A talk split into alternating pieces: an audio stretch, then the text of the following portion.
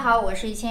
总结上一期的节目呢，男性给女性花钱呢，一定代表真的爱你；但是男性不给你花钱呢，那是一定不爱你。这个话可能有点绝对，但是呢，还是有一定的代表意义。好，那么今天呢，我们就来聊聊女性，why、what、how 这三个方面来讲，怎么去解决这个问题。呃，讲到女性，女性其实对于情感的这种重视度，相对比男性要高很多。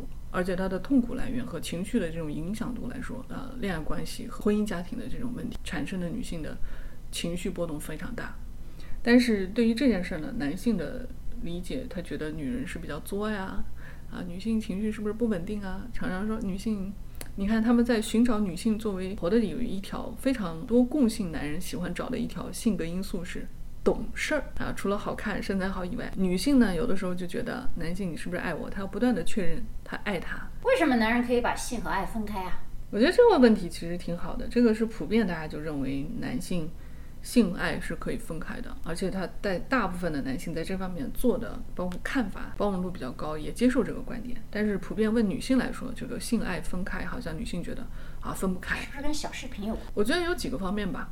第一个方面，咱们只是一种猜测啊。我们普遍可以观察，这种男性在青少年时期，包括在成年时期，他依然是靠着小视频是占他们生活中的一个主要的内容啊，生活内容。学习观摩对象，苍井空。苍井空老师，我经常听了男生说苍井空老师。所以说，你说男生在从小的这个培养中，他没有真正的接触真正的爱情的时候，和情感家庭的时候，他接触的是什么？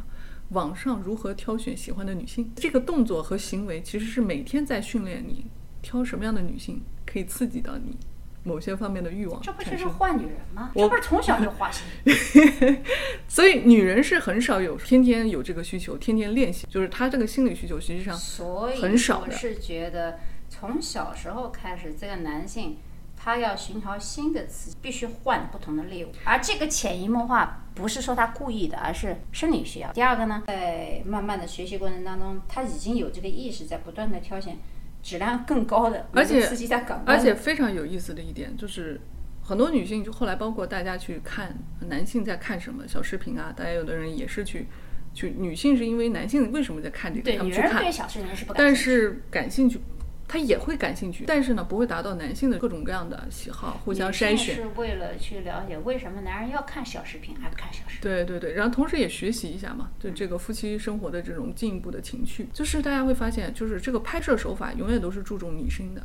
男生，特别是在这个东南亚的发现，很少视频的拍摄主角是男性，就是男性的脸、身材从来都是不会过有镜头给你切换的。视频语言就是在传递一个信息，我们在挑选女性，女性的身材、重点部位的一些放大、感官上的刺激。对，拍摄角度，其实拍摄角度就已经是完全是按照。男性角度，比如说腰、腰、胸、屁股，就是关键的都是女性的一些部位的一些放大和女性的反应和声音等等的这些刺激，来造成这个画面感对你一种冲击。那但是实际上你去看这种小视频，女性其实你看的还是女性更多。但是这个会造成的这种心理影响是什么呢？男人就是始终处于一种选择女性的这种心态，这个心态是长期培养的一个过程。当你培养的时候，我选择女性。他就是已经在那个时候，他是选择一种性。那作为一种商品，至于说是实体商品还是虚拟商品，它是一种选择权。我选择看这样的女性身体，还是那样的女性身体。所以结合我们上一期讲的这个多巴胺的问题和荷尔蒙的问题，其实他三年一线以后，他并不代表对他原配或者说他原来女朋友不爱了，只不过说性方面的新鲜感消失了，所以他还是需要有一些不停的去寻找。只不过因为一要么怕老婆，二。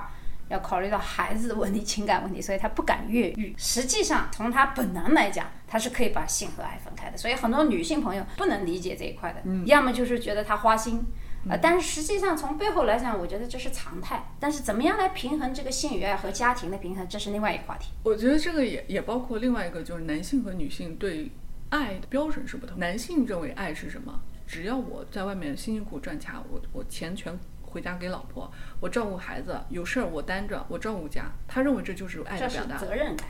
但男人对爱的更多的理解就是责任和承担。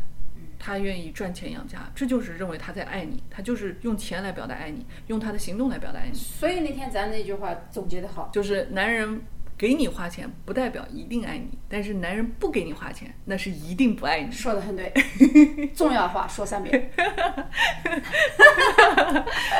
那还有一个问题就是说，女性对爱的包含认为你爱我，你应该对我身体上也是有迷恋的，那证明女性的一种魅力。那实际上她的默认值就是你爱我和我们俩在一起的这种情感关系的这种交融，她会更加认定你对我是女性魅力。他有一种自我认可度的，互相对这件事的理解，就会造成后续的一些处理问题的上偏差。当然了，这个是需要两个人磨合的。如果两个人都认为能接受这件啊，没有对与错，只有这两个人是不是在这件事情上沟通、认可是价值观是一致的。所以你可以看到很多夫妻，哪怕就是长期不在一起睡，但是他俩一直过得还很好，这也是我们比比皆是可以看到的例子。好，刚才呢我们讲的原因 why。就是因为这个小时候这个性与爱的小视频啊，其实一个潜移默化的过程。第二个呢，现在我们呢反过头来讲，what 怎么样？为什么大家男人和女人在对托付终身上想法大环境，比如说这个六十五页 PPT 的问题，为什么就是全民都在讨论这些问题，而不是讨论经济啊，讨论科学啊？咱们这个社会怎么了？嗯。我觉得疫情讲的这个问题特别好。你看，最近我们看到，不管是各个热搜啊，各个群里面这种热议的一个啊吃瓜群众特别多，讲的这个六十五页 PPT 女海王的故事，在看待这个问题，其实我们不纠结于女方做的对，男方做的对，这个就我们不谈。但是我们其实是很好奇一点，同样的环境下啊，为什么这样的广泛的我们的业余生活中产生巨大的反响？大家人人都不算是个名人，也不算一个，只是一个八卦，为什么能产生这么大的？反响，大家每个人都陷入争执，说他对，他对，他对。我们其实实际上是把我们的注意力在转移的。那我们的注意力是不是有关注到你的个人成长、你的内心世界，寻找真实的自己，挖掘你自己的潜能，找到你的精神内核？我们实际上是非常少的时间去思考的。所以我觉得这个为什么这样的新闻可以大量的放在你面前？关键字搜索发不出来。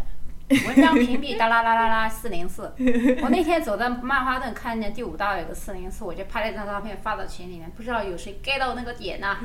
而且还有一个问题啊，你看西方社会，你认为美国西方很 open，但是它的主流媒体。绝对不会大肆宣扬三角恋、婚外恋、小三儿。嗯，他们也有一些小报会讲，但是呢，不会达到普通老百姓天天讨论、上班讨论，然后我们私下朋友之间讨论，侵占了我们大量的时间去议论和争执啊。就是你没有一些个人爱好啊、运动啊。你你的关注整个社会都没有主心骨，对对对，个人更是个，就是你的精神内核你没有，这也是导致一些外恋啊。你没有精神内核，你当然是需要就是别人爱你啊，我爱你啊，然后找到自己，感觉好像有人爱了，我就存在了。怎么做的这个问题的时候，首先我们得了解男人对女人的爱和联想是怎么出发的，女人又是如何来托付终身的。咱们先今天举一两个小例子，然后我们再展开啊。啊，好，他的联想其实主要的发挥都是在性联想方面，比如说他你穿了一件衣服，他第一反应会想到什么？或者说你发了一个照片啊，或者说看到女性的嘴巴、呃腿、呃身材，他都会联想这个女人。就是男人对性联力非常非常强。我记得你看见漂亮女人会怎么样啊？他只说的非常直接，就想上啊。我说啊，就你这样还想上？嗯，对，男人对女人的最高评价就是这个女人我想睡，只不过他敢不敢？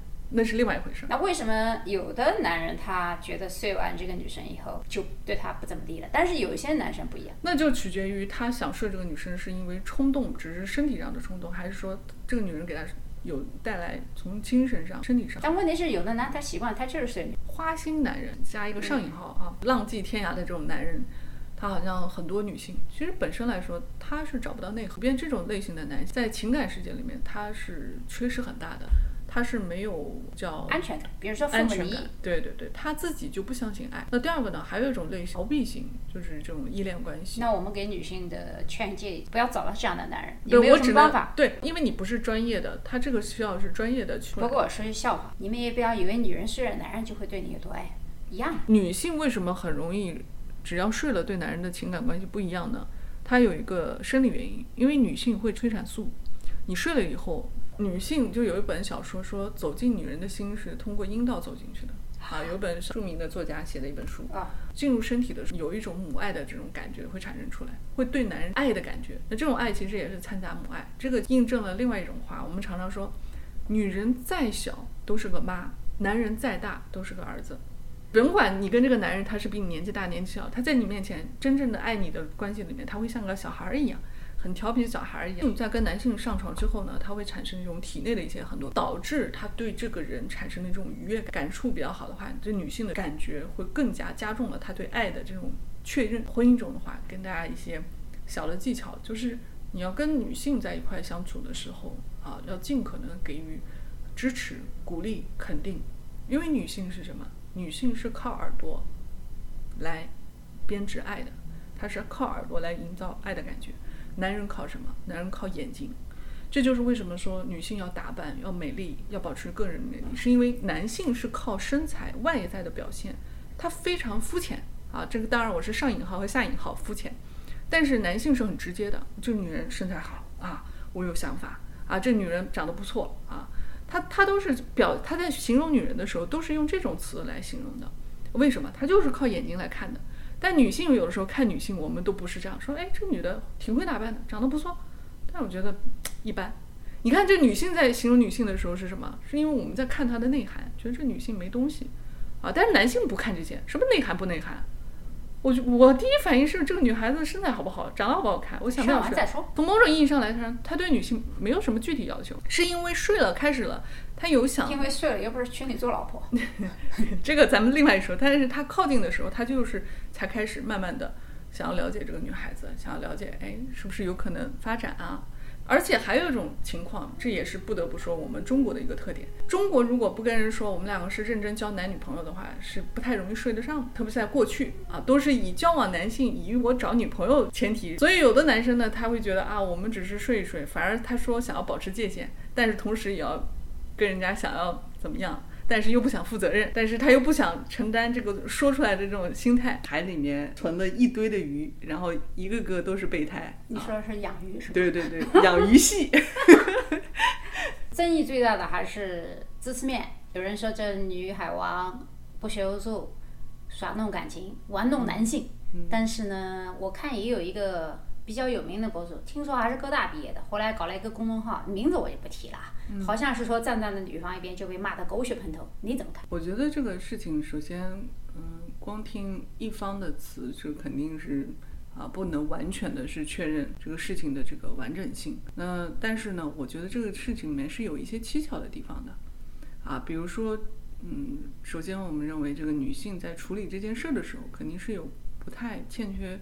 肯定是欠缺考虑的。你不能说你一边还有保持着情感关系，你这边又在跟人订婚。我其实产生另外一个疑问，就是一个女生啊，不不一定是女生吧，一个人处理关系处理成这样的话，反而更加有理由让我相信，这个人是不是很容易被人控制啊？听说有抑郁症。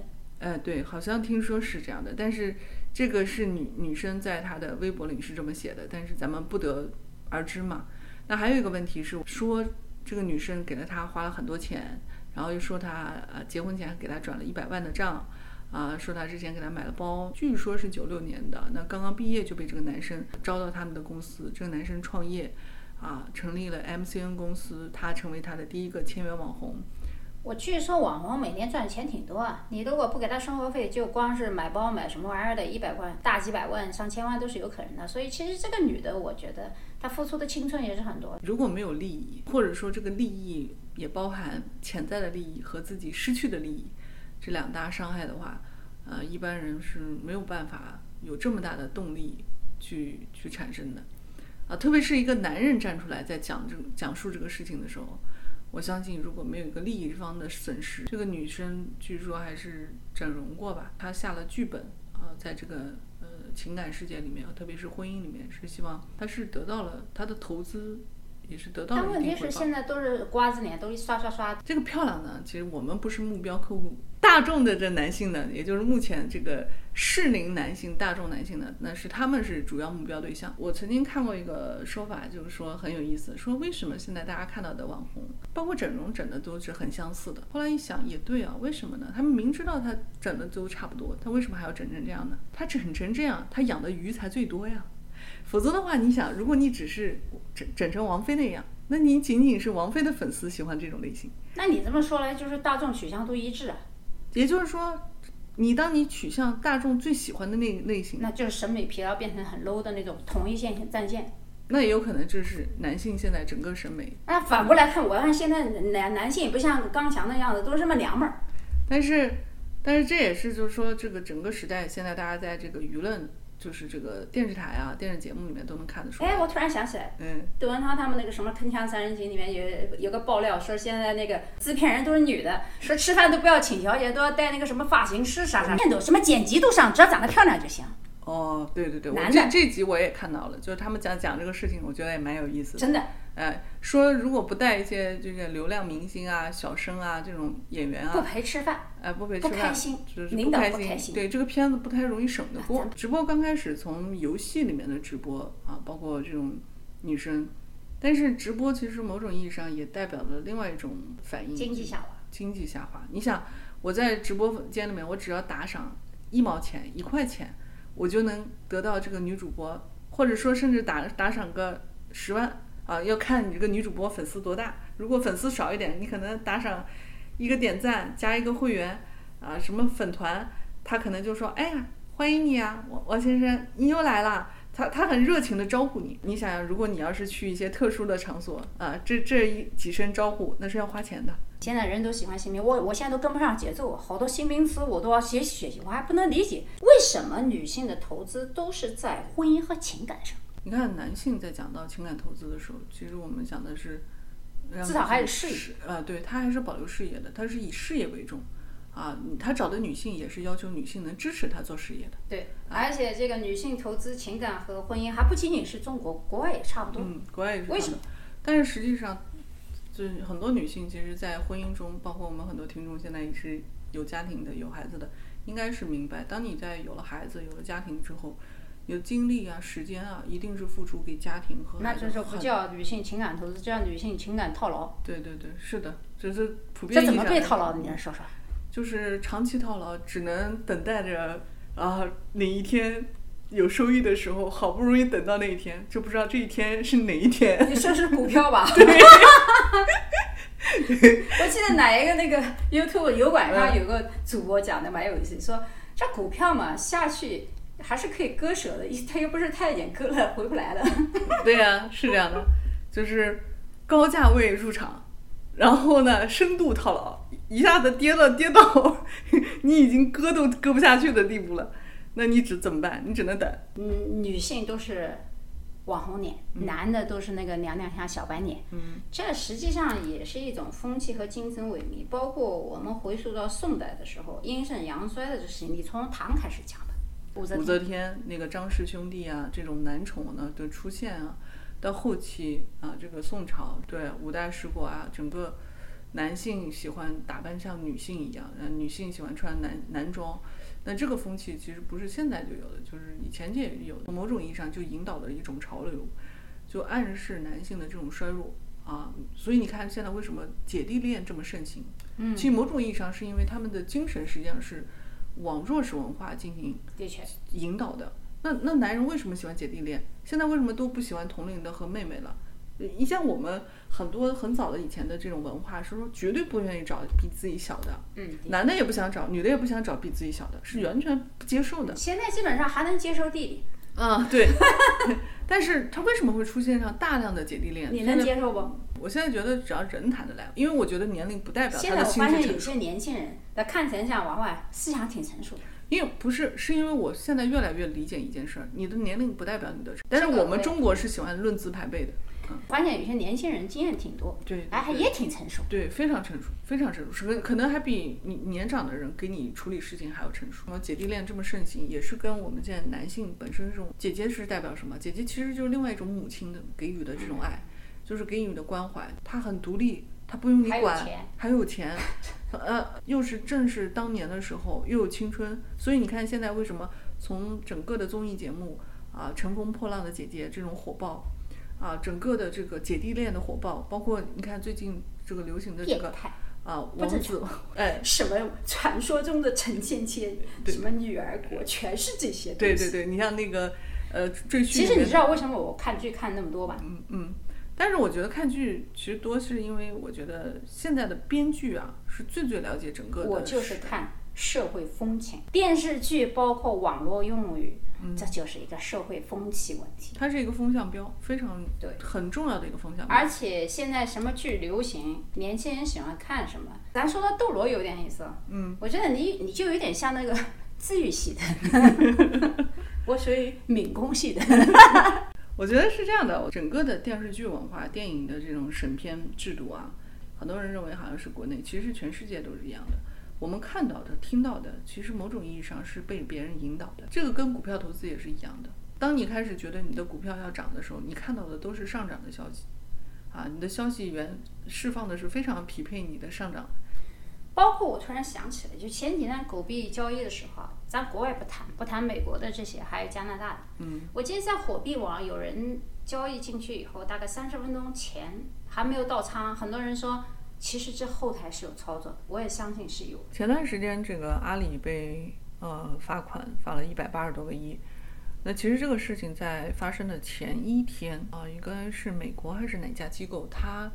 减持了大量的股票，那紧接着第二天这个新闻就出来了，这个阿里被罚款，那就很难不联想啊，你这个事情的这个减持的这个时间啊节点如此错，呃，包括后来的这个阿里在前段时间又又涨回来了，就是这个报道啊，包括我们看到的、听到的，某种意义上来说，包括你的电视剧和电影，某种意义上来说，其实是一个大趋势的一个体现，但是因为我们身在其中。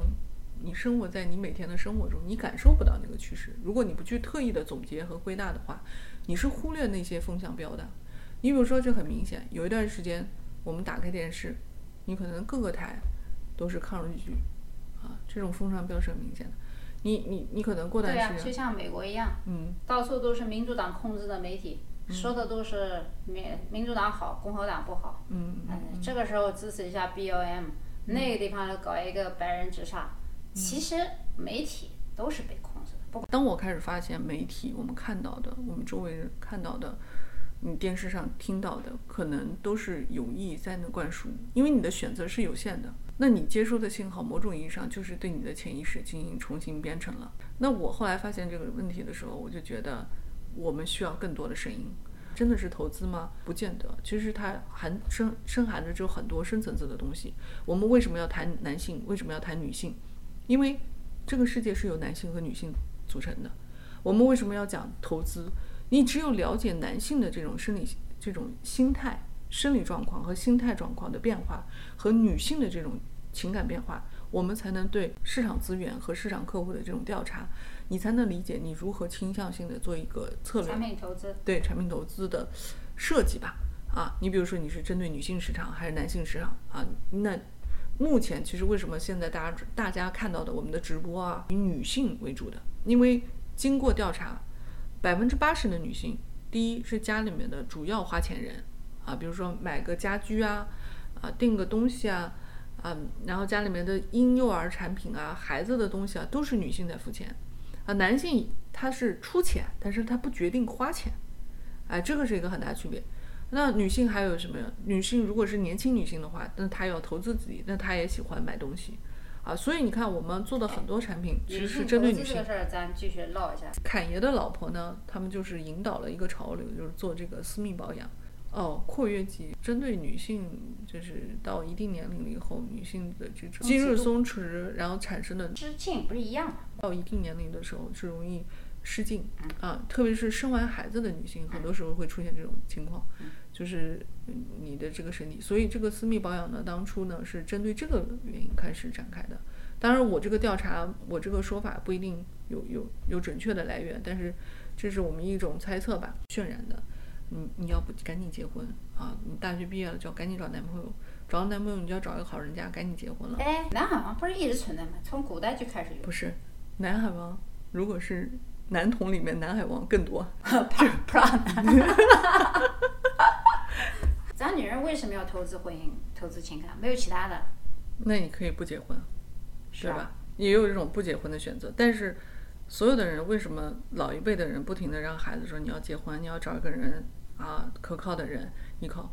那还不是因为对未来的人生风险，怕你一个人走不下去吗？那其实大家知道，人生其实很多多灾多难的。我们这一生其实是平时做好准备工作，然后面对一些嗯人生大病啊、意外啊、困难啊等等的情况啊，你旁边有一个人可以陪陪你一起走过去。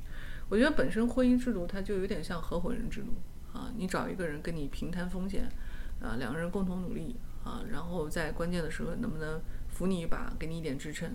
物质方面的东西现在对每个人压得喘不过来气，我觉得这也是很很难平衡的。你说光有爱没有钱，在这个社会里面现在他很痛苦的。嗯，等你生了孩子，你你要交这个培训班费啊，交这个这个上学的，包括要买学区房等等等等这一系列的事情，还要考虑出国。那照你这么说，反正大家都知道，男人会出轨会花心，那还不如找个有钱的了。那这也是不排除有些人是这么想的嘛？我觉得这个但是我觉得个人刚开始的选择。年轻人不是这样，基本上我觉得像我回忆过去十几岁、二十多岁的女孩子，绝对不会找有钱的、长得不好看的，哪怕身高不高，她都会挑剔，不喜欢、不爱，所以不谈恋爱哦，是吗？啊，太多了。现在也是一样，二十多岁女孩，你让她找个有钱的，她不喜欢的，我觉得这个跟很多这个女孩子的这个心态培养出来的心态是有关系的。嗯，咱们分几种来讲吧。那一种女孩子找有钱的啊，你就像你说的，她认为钱很重要。那她有几种情况，就像之前的杨超越说啊，男朋友多的是，但是工作不好找。啊，当时这个话就一下子上上了热搜了。事业的重要性，它的付出是回报是你的付出多少，你的事业相对来说就比较比较公平的能给予你回报多少。但是感情世界，特别是现在这么多大家听到的这个新闻报道啊，情况大家对感情是不信任的，不信任居多吧？啊，产生这种诱惑，这也是因为社会焦虑里面没有人人没有内核，导致这个婚外恋越来越多，因为他很难面对真实的自己，他只能靠一段又一段的恋爱来解脱他目前在生活中、在事业中、在整个社会交往中的他的那些痛苦。人在感情中的时候，他是能缓解他极大痛苦的。那说到底还是没有精神寄托。对，非常非常没有精神寄托。其实现在大家想，为什么现在的人听到什么小三儿啊、外遇啊，听到就哪个人都是一笑而过，就好像很正常的一件事儿。其实从这个意义上，就包括西方，大家很多地方其实也不能公开的这么，就好像这种文化默许的这种程度。咱谈这个女性投资都是婚姻感情，那那男的不也是投资婚姻感情吗？我觉得男的投资婚姻感情，他可能需要的更多的是考虑一些生育资源。虽然他有的时候屁股大腿长，但是考虑的生育资源是什么呢？这是一种潜意识的需求。比如说，他希望他找的这个未来的另外一半，嗯，可以生孩子啊。那孩子要考虑他的基因，那考虑妈妈的这个智商、长相啊，对吧？然后这个女性是不是可以照顾家庭啊？就是一个贤妻良母。因为毕竟男人要在外面奔事业，这个女人至少不能给他戴绿帽子。这这是男人很多所谓他们再喜欢漂亮，再喜欢很多厉害的女娶的还是贤妻良最。后娶的还是这一类型的女人，因为这些女人才是他的核心需求。但是咱说反过来，那你为什么说这女人不也可以追求事业？女人有了事业以后，不也同样有？嗯，对啊，在今年这两年，现在流行的说“深圳女孩”嘛，这是一个网络新词。什么叫深圳女女孩呢？就是说代表的是女深圳女孩就是专注搞钱，所以现在流行一个词叫“深圳女孩”。因为去北京、去其他城市，女孩还在聊这个男孩喜不喜欢我呀？这个人我们俩谈恋爱怎么样？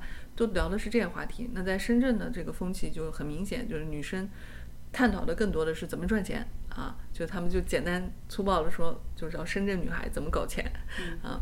但是这个其实是一个风气，在过去里面，如果女性特别呃能赚钱、特别强势，她会觉得是一个强势的代名词，那会觉得是不是女强人啊？过去女强人这话也不是在夸你，甚至就会觉得你是不是很很强势啊，压着男人啊。就是女性现在其实已经达成一些共识，就包括我曾经也看过一篇学术文章。女性目前，特别是在今年疫情啊，有一篇学术文章都更加有代表性。疫情期间，男性和女性同时是在家工作的，就一对夫妻，但是女性要照顾到家家务劳动，照顾孩子，那她在她的工作时间和付出的时候，她的时间比男性普遍来说少一半以上，甚至是至少是三分之一的，因为她要多付出照顾家庭啊、做饭啊，照顾孩子啊。那我们就常常就是产生一个话题了：如果你可以花跟男性一样的时间在工作上，你能确定男人的事业，你一定不如他吗？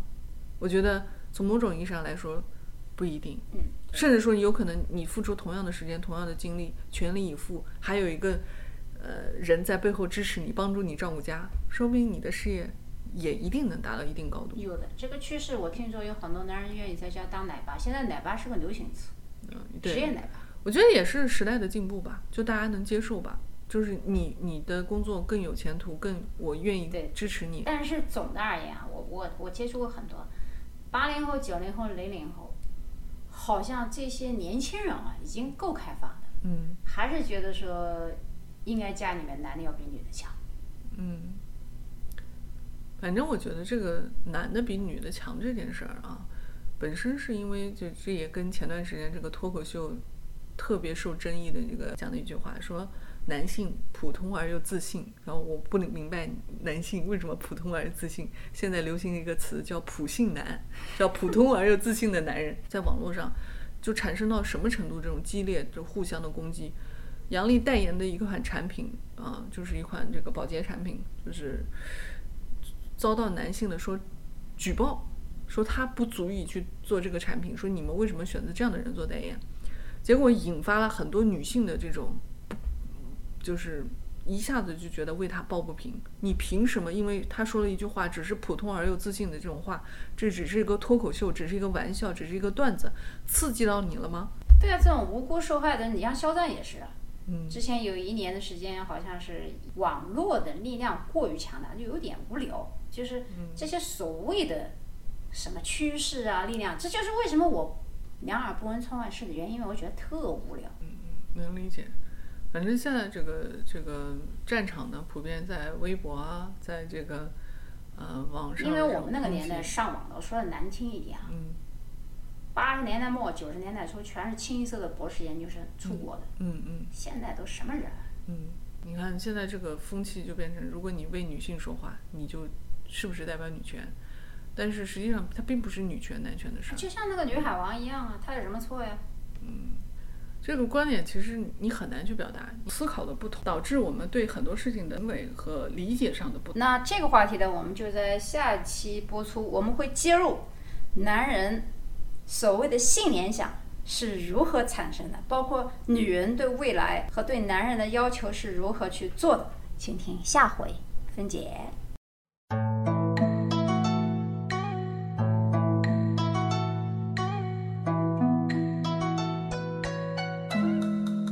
烟雨如江南，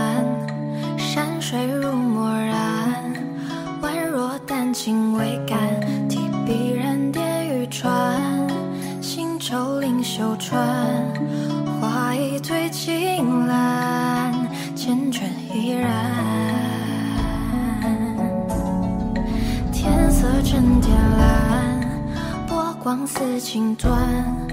追着零星白帆，诗情满笺卷难，渔舟气未干，鸳鸯凭绚烂，青色相伴。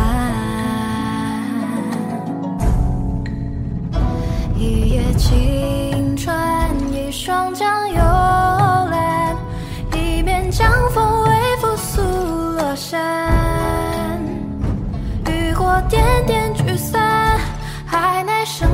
声声浅淡。天尽晚，炊烟袅飘烟斑。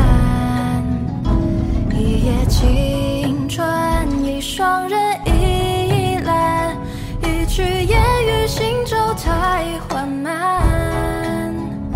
执手相看，把酒当歌言欢，红尘路漫漫，愿今生与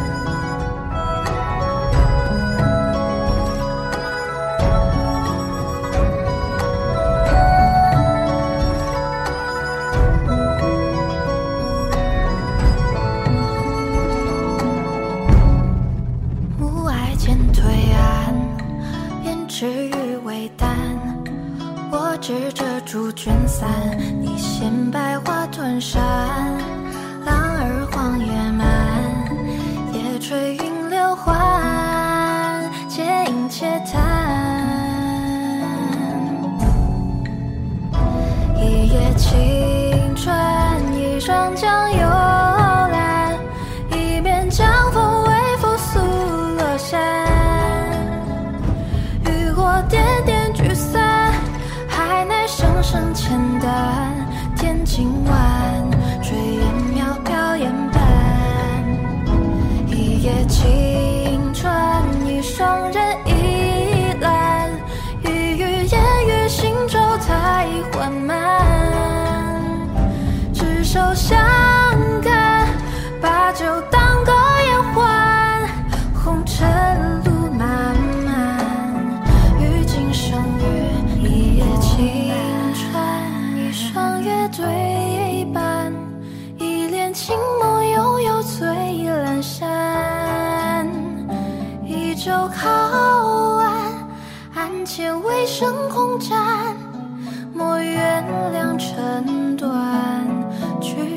鸟云。